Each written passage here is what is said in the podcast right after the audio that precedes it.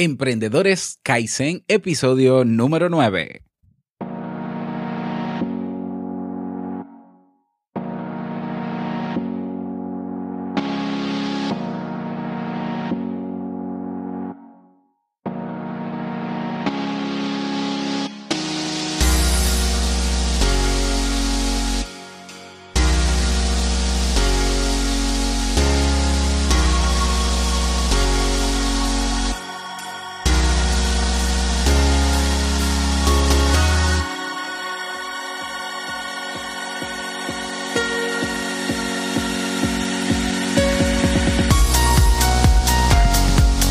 Hola, ¿qué tal? Bienvenido, bienvenida a este nuevo episodio de Emprendedores Kaizen. Bueno, como sabes, un espacio donde entrevistamos a emprendedores para que nos cuenten o conocerlos más en términos personales y nos cuenten cómo ha sido su experiencia en sus emprendimientos. Teníamos unas semanas que no traíamos un nuevo invitado, pero aquí tenemos a Oliver Oliva quien compartió con nosotros en el episodio 527 de Te invito a un café, compartió con nosotros el tema Encontrando la felicidad. Si todavía no has escuchado ese episodio, ve corriendo a teinvitouncafé.net, escucha el episodio, ahí lo tienes en la misma página donde estás escuchando esto y eh, ponte al día con lo que trabajamos Oliver y yo. Y bueno, ah, luego regresa aquí, ¿no? Para que conozcas más a fondo sobre él.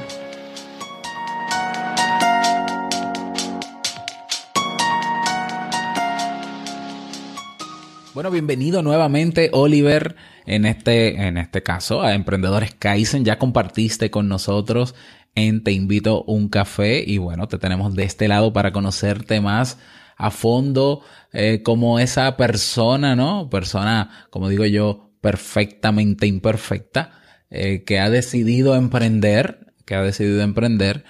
Y bueno, eh, ¿cómo estás? ¿Qué tal? Pues muy bien, encantado, Robert, encantado de estar aquí contigo, con todos vosotros, con tu audiencia, encantado de explicar mi experiencia imperfectamente perfecta o, al revés. o sea que, sí, sí, o sea que muy bien, muy bien. Qué bueno, qué bueno. Oliver, eh, vamos a comenzar con las preguntas. Generalmente este es el formato que utilizamos con todos los emprendedores que invitamos, ¿eh? pero claro que puede variar a medida que se desarrolla la conversación. ¿Cuál, ¿Cuál fue la necesidad o qué fue lo que te motivó a emprender? La desesperación. Uh, ¿Qué dirás tú? Pues un buen motivo. Pues sí, porque cuando a uno no le gusta el trabajo que hace, que era mi caso, pues te lleva, te lleva a decidir, oye, o emprendes no fue una desesperación por necesidad económica, uh, que, que, yo creo que es una desesperación todavía un poquito más grande, pero, pero parecida. Entonces, bueno, en ese momento tenía un trabajo que no me gustaba nada, era locutor, perseguía políticos uh, y hacía información política en informativos, y por una remodelación que hubo y unas historias que hubo, y nada, tuve que pensar en otro futuro para mí y crearme otro futuro para mí y dar pasos difíciles cómo dejar ese trabajo para conseguirlo. Muy bien. ¿Y cómo te preparaste luego de haber eh, tomado esa decisión? ¿O ya estabas preparado? Mira, hay un símil que me gusta, no sé si lo has oído alguna vez, y es el símil del, trapecio. Tú imagínate un trapecio en un, circo eh, y hay dos trapecistas, ¿no? O hay dos trapecios, diríamos. Normalmente tú te balanceas en un trapecio, ¿no? Y normalmente necesitas coger impulso para dejar ir ese trapecio y ir a buscar el otro. Y coger al otro y rezar eh, por el medio de no caerte y espachurrarte contra el suelo, ah, a no ser que haya una red. Bueno, yo creo que este símil es un símil bastante bueno de lo que somos los emprendedores, que consiste en estar en un trapecio, a veces el trapecio no se mueve en absoluto, eso es, por ejemplo, la persona que está en un trabajo aburrido, que no hace nada para que el trabajo sea mejor, que no piensa en un futuro mejor. Ah, entonces está quieta. Entonces, tiene uno que empezar a moverse, a coger un poco de velocidad antes de dar el salto, porque si no es imposible dar el salto. ¿Y moverse qué significa? Pues bueno, pues en mi caso, como el de mucha gente, empezar a, abrirte hacia el mundo de, la emprendeduría, qué significa leer, qué significa escuchar podcasts como este, qué significa hablar con personas que, ya han dado el salto y qué significa visualizarlo. Bueno, pues me preparé en ese sentido, pero ya te digo que la preparación total no existe. Eso sí, uno puede dar el salto con un poquito de colchón o de red.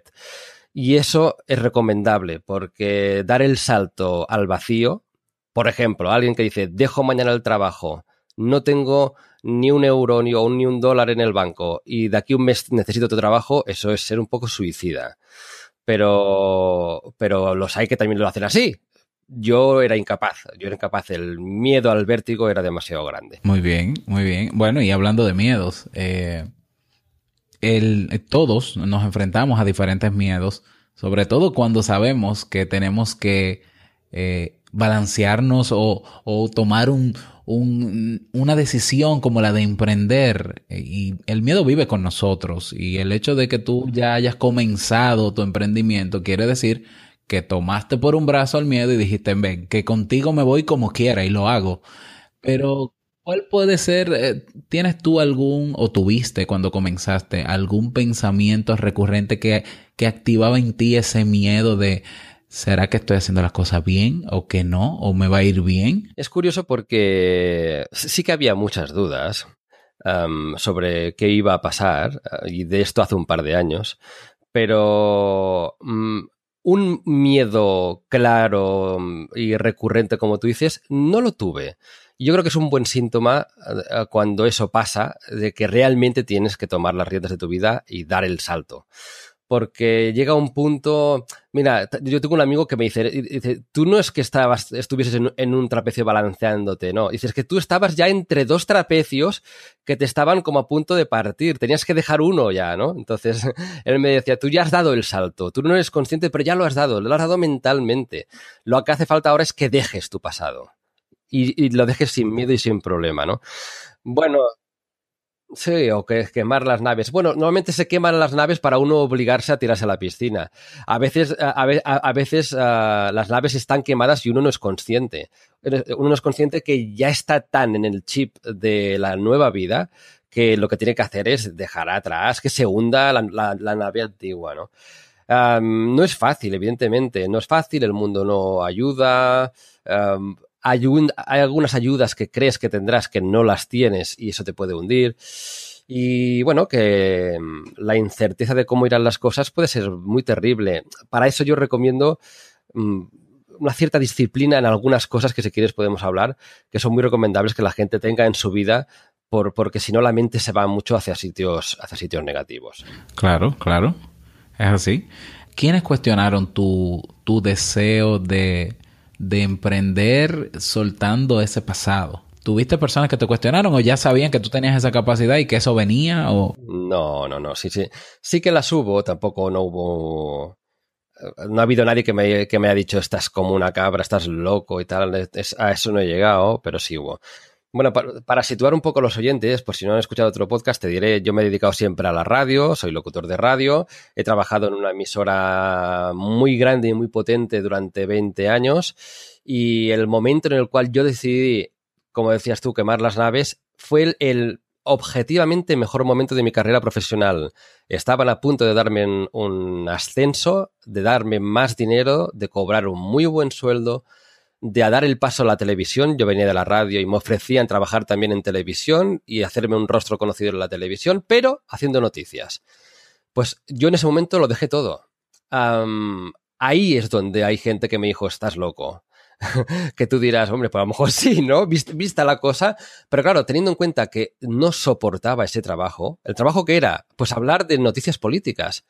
Yo soy una persona creativa que viene del mundo de la música, pianista desde pequeñito, que ha hecho muchísimos programas de humor y de divulgación y yo quería hacer humor, divulgación y música. Y si no me lo podía dar la radio donde estaba, pues ya me lo daría a otra. Y por eso lo dejé. Entonces, claro, sí, sí que hubo gente al principio que me dijo, estás un poco loca. Pero yo hice algo y creo que hice bien, que es que para, para dar el paso definitivo, es decir, yo, yo le puse una fecha. Y la fecha fue el 20 de diciembre de hace dos años. 20 de diciembre de dos años se celebraron unas elecciones generales en España. Y las elecciones eh, son un momento donde mediáticamente hay mucho trabajo. Y, yo, que soy muy buena persona, pensé, mira, no voy a abandonar a mis compañeros ese día, que hay mucho trabajo, con lo cual ese día va a ser mi último día. Lo que pasa es que yo no, yo no lo hay que notificarlo 15 días antes. Supongo que, que la mayoría de partes del mundo es así, ¿no? Yo no dije que me iba a absolutamente nadie, pero a nadie quiere decir a nadie. Yo envié un correo 15 días antes al jefe de personal diciéndole que me iba de la empresa. Con lo cual, después, cuando yo comuniqué a mis compañeros, a mis amigos, una empresa de 400 trabajadores, yo los conocía a todos, que me iba, la, decisión ya estaba tomada con lo cual no podía echarme atrás. Um, y ¿Por qué digo que creo que hice bien? Hay alguien que me lo recrimina y me dice, hombre, me lo podías haber dicho antes. Digo, bueno, no quería decirlo antes para que, para que no me lo quitases de la cabeza. Yo lo he meditado durante mucho tiempo, durante un año y medio, y es una decisión muy personal. Entonces, yo si hay alguien que realmente cree en su emprendimiento y tal, y cree que lo puede hacer sin, sin, sin, un sufrimiento muy excesivo y que tiene un pequeño colchón, algunos ahorros, por ejemplo, que lo haga y que desoiga totalmente a todo el mundo. Hay gente que con buena intención te dirá que no lo hagas, pero es gente que no está en tu situación, es gente que a lo mejor no tiene tu espíritu emprendedor o simplemente que no entiende que hay una alternativa a esta vida a trabajar en una gran empresa con un horario y con unos sueldos que es ser autosuficiente. Y eso cuesta entender. Exactamente. ¿Qué cosas has tenido que sacrificar o, renunciar a ellas eh, para, para lograr lo que estás haciendo hoy con tu emprendimiento? O sea, hay, hay quienes dicen, ¿no? Que para ganar algunas cosas hay que perder otras, que para tú... Eh, eh, lograr eh, ciertos objetivos tienes que ser disciplinado, incluso tú mismo lo mencionaste eh, hace un momento, eh, pero hay cosas que uno lamentablemente quiera o no va a tener o que sacrificar o dejar atrás o renunciar a eso. ¿Cuál de esas cosas o qué cosas de esas tuviste tú que, que sacrificar para, para continuar con tu emprendimiento hoy? Um, para situar un poquito, um, antes de, de, quemar las naves y de irme, estuve un año entero montando un estudio en casa, un estudio de grabación, de grabación musical. Aquí al lado tengo un, tengo un bonito piano que ahora me estoy acercando a él para que lo oigas. ¡Ole! Muy bien. Tengo, tengo aquí el piano, tengo aquí otro teclado. O sea, tuve que construir un estudio y aprender eh, cómo es uh, hoy en día un estudio de grabación de música. Entonces, mi vida ahora se basa eh, básicamente en, la composición, en la composición de música, sobre todo para sintonías, jingles, para radio, televisión. Uh, he hecho alguna banda sonora de algún documental y, eh, eso por una parte. Y por otra parte, pues mi pasión con los podcasts, creando podcasts en, en Facebook y, y, en YouTube unos vídeos, unas series, es decir, creando cosas para darme a conocer también, ¿no? Estas son mis dos, mis dos uh, grandes facetas. Todo ello tiene un denominador común y ahí voy, ahora voy a lo que tú decías de que has tenido que renunciar. Pues he renunciado a algo que yo al principio creía que no era necesario, pero ahora me doy cuenta que no solo no es necesario, sino que o lo tengo y lo voy recuperando o la salud mental se va deteriorando, que es la vida social. El emprendedor que emprende en un estudio como yo o en casa en un estudio cerrado o el escritor que no sale de casa y que le echa todas las horas del mundo de lunes a domingo, como es mi caso, porque claro, como estás en casa y tienes el estudio en casa, pues entonces, ¿qué haces? Pues trabajar y trabajar, corre el grave riesgo de dejar de relacionarse con, con el resto de seres humanos. es que es así.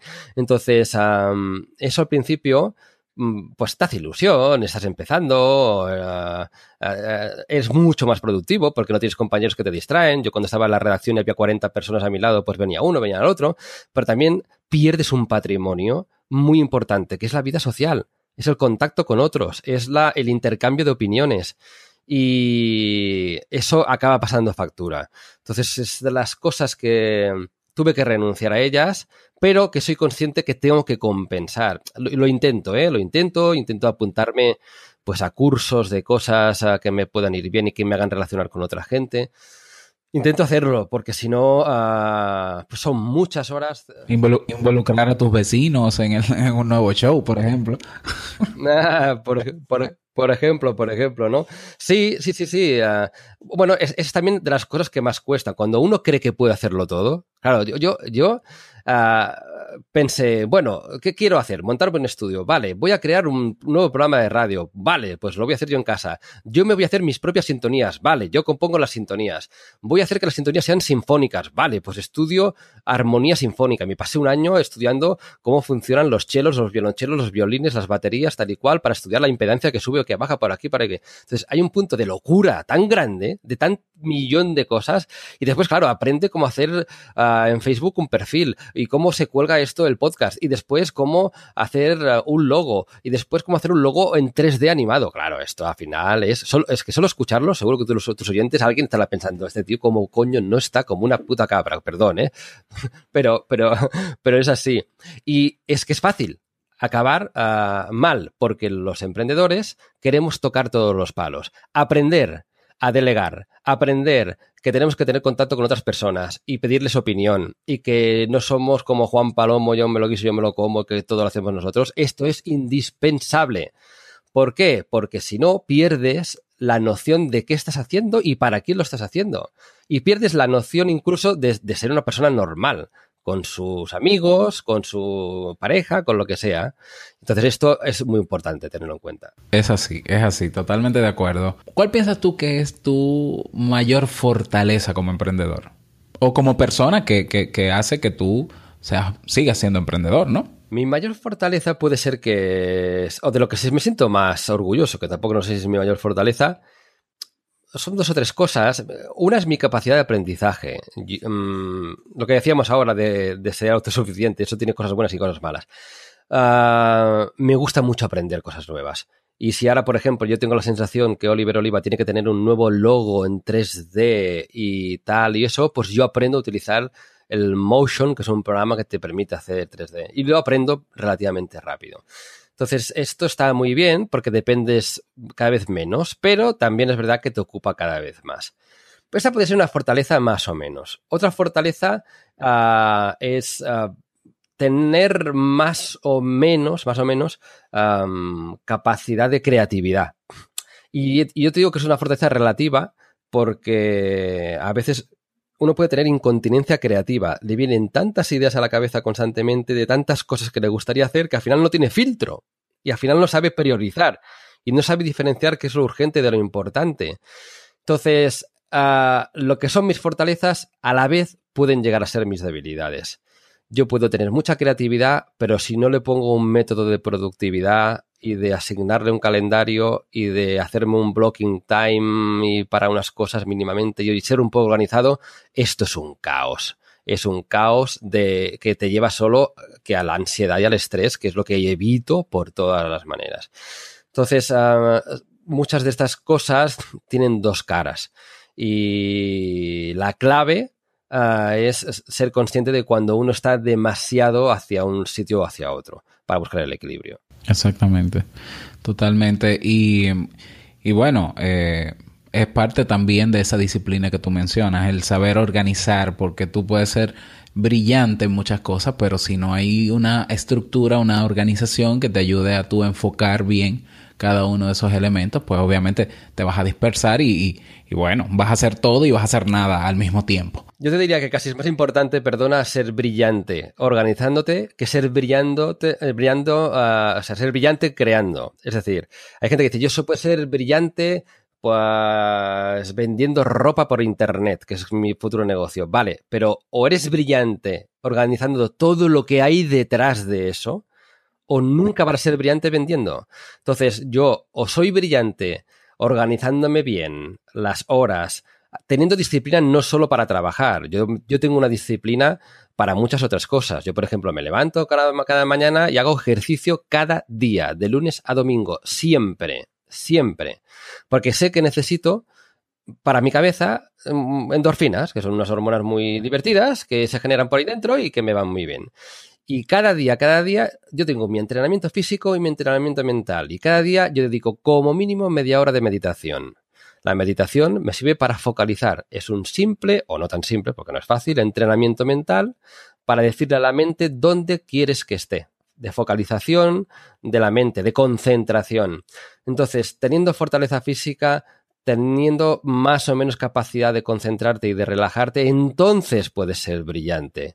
Pero si no tienes una cierta fortaleza física y de mm, capacidad de organizarte y de relajarte y de hacer frente a cada nuevo reto, que son millones a lo largo del día, te desborda y llega un punto en que dices, ojalá estuviese en un horario de 7 a 4 de la tarde en una oficina de correos. Porque, porque entonces ya que me digan lo que hay que hacer y ya está. Sí, los japoneses tienen un dicho eh, muy popular que es eh, la disciplina tarde o temprano vencerá la inteligencia. O sea, tú puedes ser brillante en términos de inteligencia, pero eh, si no tienes disciplina, no llegas a ningún lado. O sea, terminas siendo un cerebro brillante y, y bueno, cerebro brillante sin acción como que no tiene mucho... Mm, bueno, serás un cerebro brillante para cosas pequeñitas, pero por ejemplo, si tú no tienes disciplina, un libro de 300 páginas no vas a ser capaz de escribirlo nunca, porque un libro de, de 300 páginas es el cúmulo de mucha disciplina y de muchos pequeños momentos brillantes que solo llegan si tienes disciplina para buscarlos, porque no van, no vas a decir, bueno, va, a ver cuándo llega hoy el momento brillante. Son las 5 de la tarde, hoy mira, ahora ha llegado, me voy a poner a escribir. Hombre, pues no, porque a lo mejor en ese momento, pues estás, yo qué sé, eh, nadando en, la piscina, yo qué sé. Hay otra definición que, a mí me gusta mucho que, que, tiene relación con el éxito, eh, y estoy convencidísimo, ¿no? El éxito es la combinación entre la oportunidad y la constancia.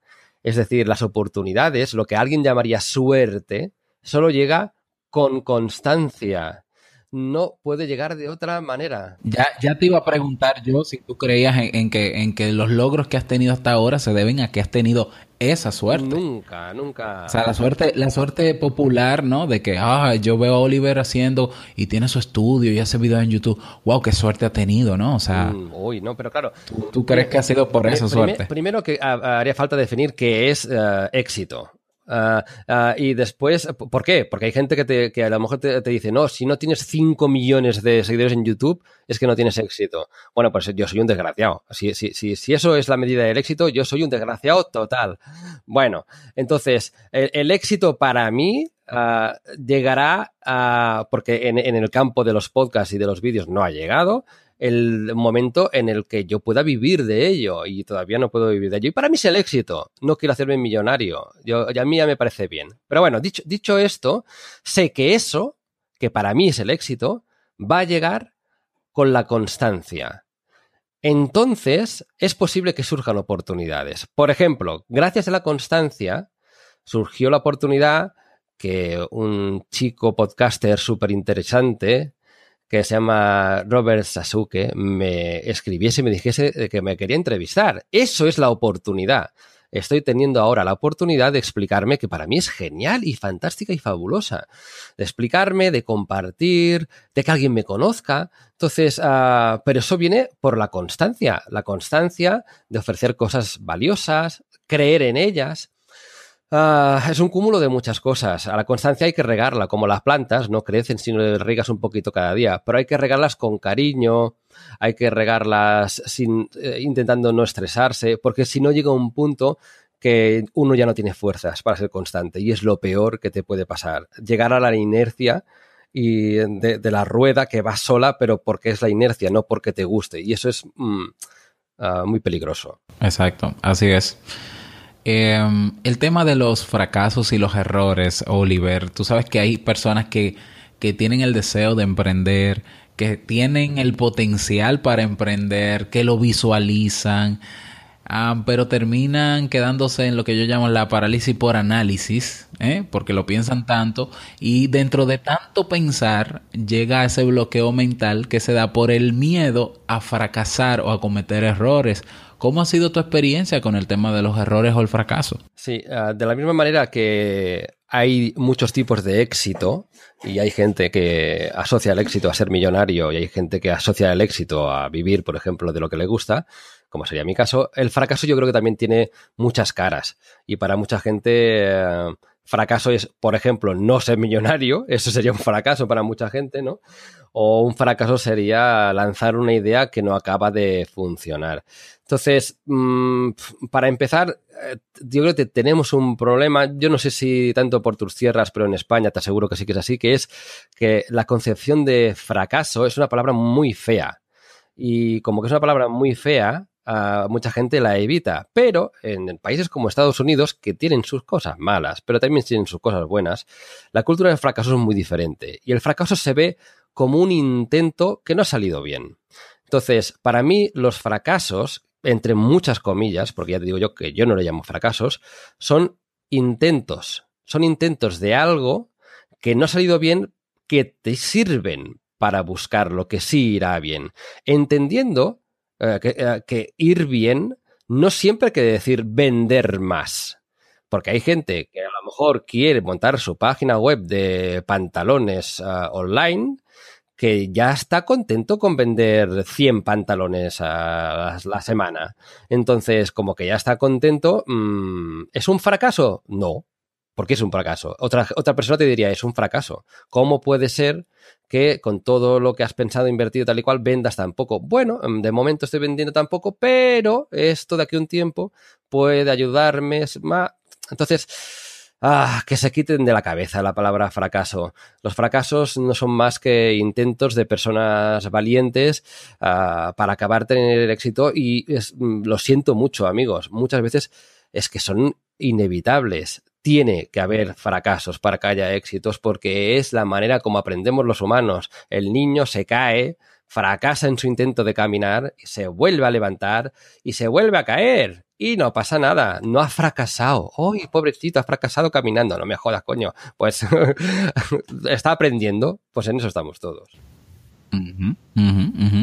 Eh, estamos totalmente alineados en ese sentido.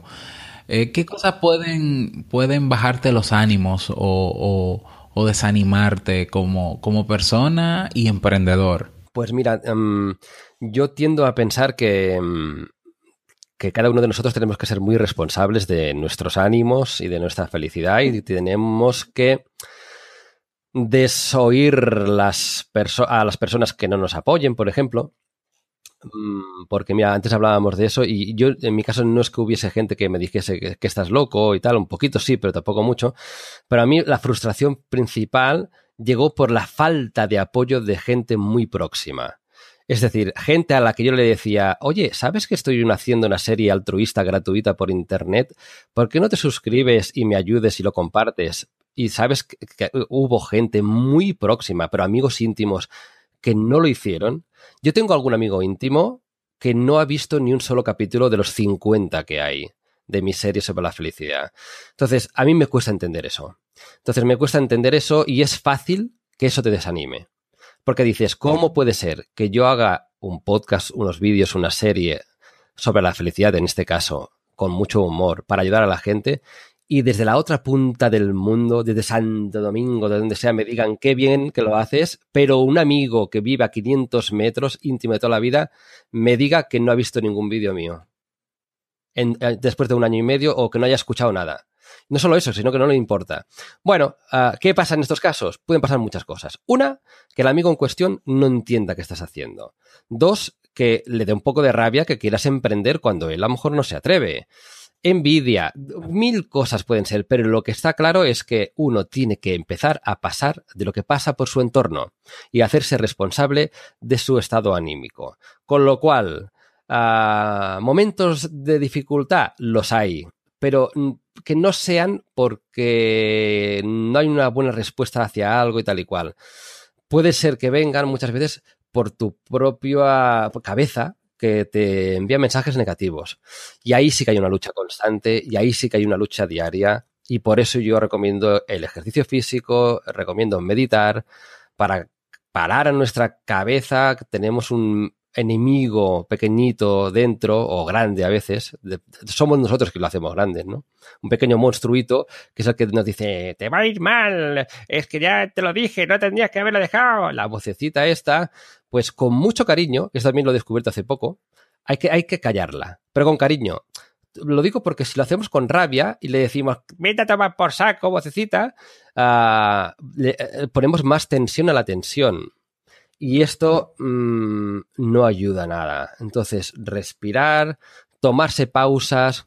Una de las cosas que para mí ha, ha, ha sido una revolución de los últimos meses es que tuve la ocasión de entrevistar a, a Vidyamala Barch, es una mega crack internacional del mindfulness. Uh, vino a Madrid, hizo una entrevista en inglés muy divertida, mujer con, con 65 años, silla de ruedas, dos accidentes de tráfico hace 40 años, pero es una persona feliz, sonriente, con una capacidad para transmitir energía acojonante. Y yo le pregunté, ¿cómo puede ser, Vidyamala? Yo quiero eso, ¿cómo puede ser?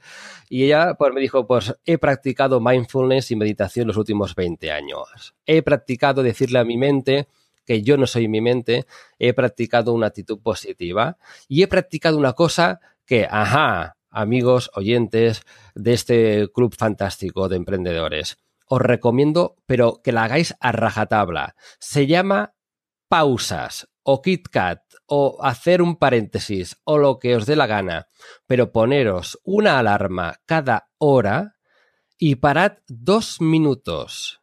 ¿Por qué? Porque está más que demostrado neurocientíficamente que el aumento de la tensión que se da durante el día en el cerebro va agravándose a medida que pasan las horas y llega un punto en que no eres productivo ni eres nada. Las ideas no son buenas, todo es apagar fuegos, todo es horrible. ¿Cómo se puede evitar?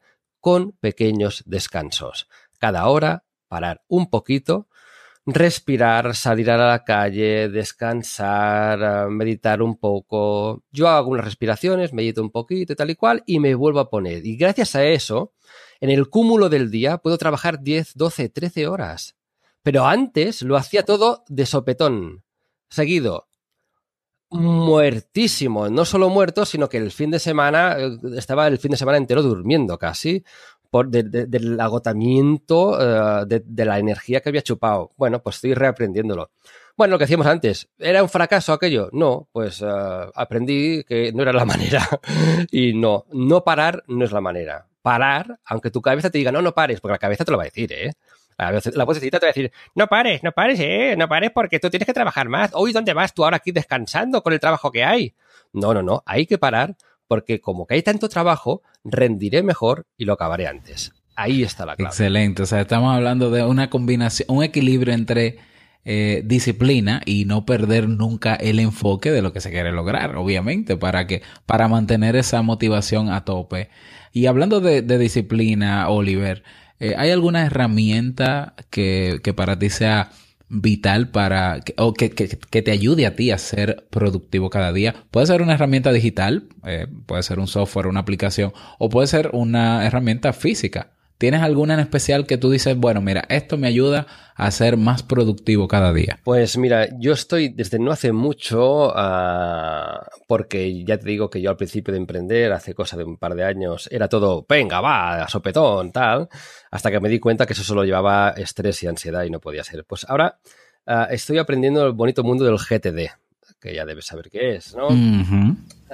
Tenemos un curso en el Club ah, Kaizen de, de GTD. Bien, pues que lo hagan, que lo hagan, que está, que está muy bien, ¿no? Que es como uh, a, pues aprender a, colocarse las diferentes cosas que te vienen a la cabeza.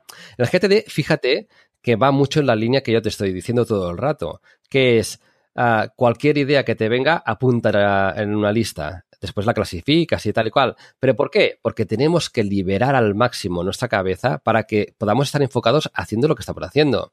Yo si me pongo ahora aquí al piano a componer una canción, por ejemplo, pero tengo la cabeza pensando en, en mil cosas que tengo que hacer, pues es imposible que componga bien. Entonces, si gran parte de esas mil cosas las he puesto en una herramienta y sé que están ahí, pues me libero. Pues bueno, yo utilizo una aplicación que se llama Wunderlist, uh, pero podría llamarse Perico los Palotes, o podría llamarse li libreta de papel, o podría llamarse uh, uh, pizarra al lado del estudio.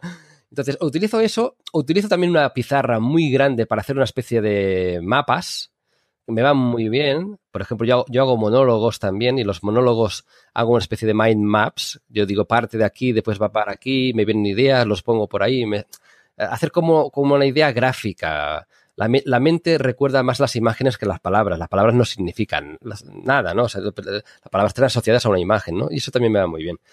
Entonces, la combinación entre cuatro cosas de GTD, eh, como lo de la regla de los dos o tres minutos, que si se puede hacer en tres minutos, hazlo y te lo quitas de en medio, más apuntar listas uh, y quitártelo de la cabeza, el blocking time, por ejemplo, que es bloquearte horas uh, en momentos, a mí me cuesta un poco más, lo reconozco. Uh, bloquearte tiempo quiere decir, pues mira, hay una cosa que no hay manera que la haga, que es un vídeo que quiero montar de mi nuevo podcast y tal, pues me tendré que poner un bloquear una hora, que es el jueves a las 6 de la tarde. Y hacerlo sí o sí. Esto me cuesta un poquito más, porque tengo la sensación que hay cosas más urgentes. Pero es que es muy complicado, estarás conmigo, hostia, es muy complicado saber qué es lo urgente, qué es lo importante. es muy, es difícil, es difícil. Pero bueno, el bonito mundo de la productividad está ahí acogiéndonos con sus, con sus brazos porque realmente nos, nos puede traer muchas alegrías. Claro, claro, y uno va desarrollando el hábito poco a poco y, y, tú terminarás perfilando tu propio sistema de productividad personal que va a ser el, el OTD, el de Oliver TD, eh, porque al final hay cosas que se aplican, hay cosas que no, y tú vas a incorporar cosas, pero lo importante es desarrollar ese hábito que te ayude a tu fluir, ¿no? Que tu mente fluya para tú seguir siendo creativo y seguir haciendo lo que haces. ¿Algún libro, Oliver, o, o, película, por ejemplo, que, que tú puedas recomendarnos que haya, tal vez no cambiado tu vida, pero que haya marcado significativamente tu vida y que tú quisieras eh, recomendarnos?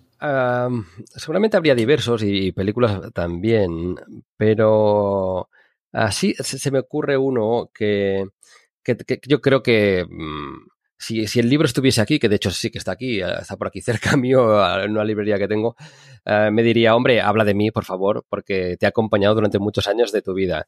Es un libro que durante una época mía, hace unos 10 años, que me dedicaba a hacer locuras y viajar solo por el mundo, me fui a la India con una mochila sin rumbo, cogiendo trenes para arriba y para abajo, improvisando, y me fui por África y hice un poco de trotamundos, pero de verdad, diríamos. La única cosa uh, que, que me acompañó en todos esos viajes fue ese libro. Y el libro en cuestión se llama La Vipassana. Es un libro de William Hart y es, un, es el libro que me abrió las puertas por primera vez a un mundo que yo creía que era un mundo que no era para mí, que era un mundo raro, esotérico, espiritual y extraño, como es el mundo de la meditación, la meditación oriental, uh, la meditación budista, pues yo antes de leer nada de esto o antes de practicar yoga y tal, hace muchos años que practico yoga, pues para mí todo esto era muy rarito. Bueno, pues el profesor de yoga de, de esos momentos de hace 10 años me dijo, tienes que leerte este libro. Y, y me gustó sobre todo por una cosa, porque se entiende. Entonces, qué placer leerte un libro que lo acabas y digas, qué bien se entiende, por favor. Pero un aplauso grande para William Hart. Ole tú, tío. La madre que te parió. Porque es verdad que a veces, de determinados temas, uh, el tema en sí no es el problema, sino es quien lo explica. Entonces, uh, el tío explica muy claramente qué es meditar, cómo se puede meditar y por qué meditar es fantástico y es lo principal prácticamente que tendríamos que hacer todos.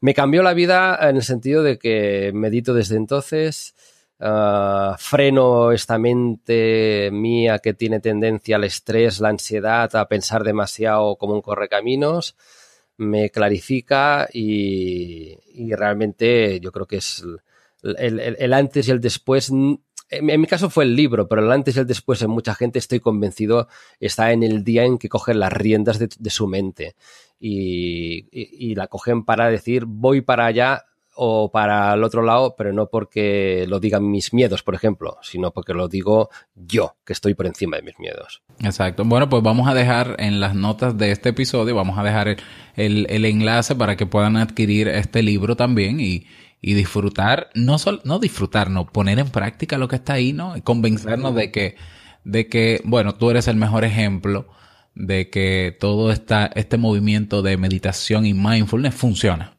Funciona, definitivamente. Sí, absolutamente, absolutamente. Sí, yo lo recomendaría. Ya, de hecho, yo te diría que a mucha gente que duda si emprender o no, que primero practique, por ejemplo, mindfulness o meditación. Porque cuando aclare su mente, cuando el agua ya no esté removida, cuando no haya una tormenta en medio del océano, sabrá y salga el sol y se calme el mar, sabrá hacia dónde dirigir su barquito. Hasta entonces, la sensación es que me ahogo, que me ahogo. Bueno, ¿cómo hacer? La cosa no es coger fuerte el timón para luchar contra los elementos. No, no, la cosa está en dominar el mar en dominar las aguas y eso solo se puede conseguir meditando, ah, parando, frenando, uh, entonces todo se ve mucho más claro. Excelente, muy bien. Hablemos un poquito de tu futuro, Oliver. ¿Qué te falta? ¿Qué entiendes tú que te falta por lograr? Pues uh, me, pillas ahora en un momento donde eso lo tengo bastante claro, porque hace un tiempo no lo tenía tan claro. Yo hace un par de años dejé una gran emisora, ah, me monté un estudio en casa y la primera intención fue hacer grandes cosas o, medianamente grandes o decentes para que otra gran emisora me fichase y me, diese un sueldo. Bueno, ¿qué me ha pasado? Que me he dado cuenta que aparte de que la cosa está difícil, y si resulta que yo no quiero volver al engranaje de una gran emisora, ¿Y si mi futuro no está en volver al redil de una empresa que te dice por dónde tienes que ir y qué decir y qué no decir, sino ser libre?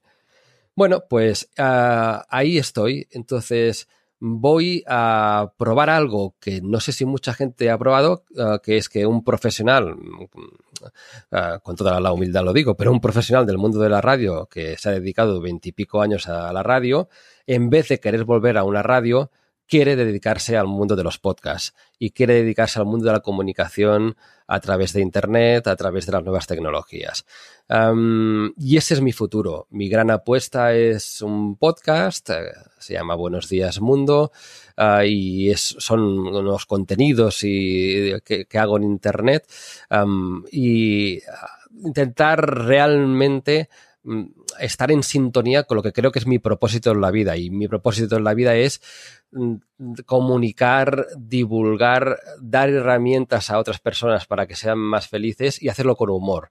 Ah, el humor y la divulgación, que se puede aprender algo con una sonrisa, es mi gran objetivo, siempre lo ha sido. No me lo dejaban hacer en la empresa donde estaba, en la radio donde estaba, lo probaré por internet, pero el reto no es solo probarlo, sino también vivir de ello. Y mi futuro, pues está, pues aquí, donde estás tú, en este mar de bits y de ondas, que es el bonito mundo de los podcasts, donde yo le auguro un futuro brillantísimo. Solo falta que el parque de coches uh, tengan ya toda su conectividad 5G o lo que haga falta para escucharlo.